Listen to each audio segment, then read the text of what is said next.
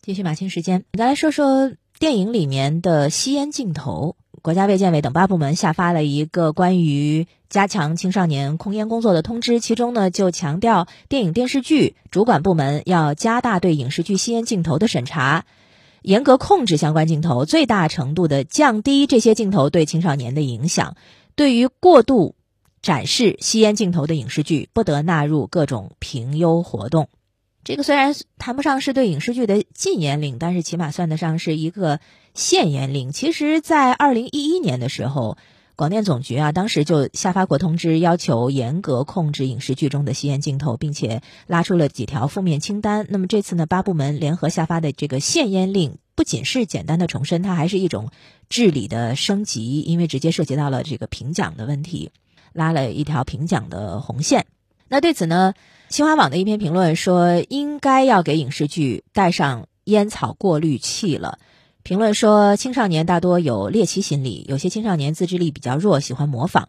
那么特别喜欢模仿明星的行为和生活方式，这影视剧当中的吸烟镜头就会产生负面的影响。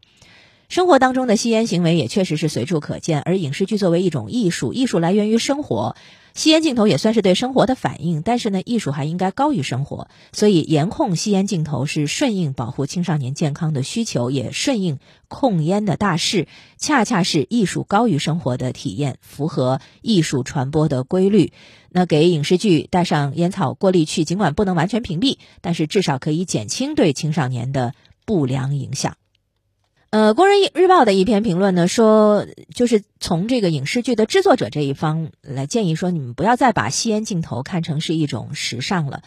不乏有一些创作者觉得影视剧当中的吸烟是一种艺术表现形式，所以没有必要过多的解读。呃，甚至觉得这个就是用来表现角色的某些心理的。但是在这种情况下，已经有个别导演多次获得脏烟灰缸奖，这恐怕就不是一种光荣了。难道说不用吸烟镜头就拍不出好作品吗？难道说不用吸烟镜头就无法刻画人物的苦闷和无奈的这种场景吗？就一定要通过吸烟才能够反映吗？对于这一点，相关部门其实是早有规定的，应该严格控制。那影视剧在丰富群众文化生活的同时，也是对社会是有教育意义的。那在控烟这个问题上，影视剧的创作方和制约方都制作方都应该有相应的社会责任意识。不要用用烟灰缸弄脏了自己的好作品。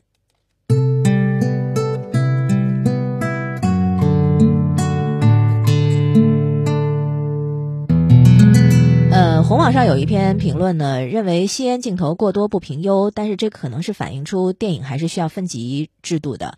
评论认为。那你比如说像我不是药神，还有白夜追凶这一些含有吸烟镜头，但是内容优秀的电影电视剧评优受到影响，这个说真的还是有一些遗憾的。那么分级制度是不是可以就此来解决这个问题？分级制度就是通过权威人士的权威衡量来给电影的内容制作管理划分不一样的等级，供观众们按需选择。比如说，二零一八年上映的电影《红海行动》播出以来好评如潮。可是影片当中砍头断指、烧焦尸体这些画面很令人不适，持有连续的暴力和血腥。那这种镜头让十岁以下的孩子惊恐或兴奋。建立分级制度可以对未成年受众接触的影片进行限制，做好分类。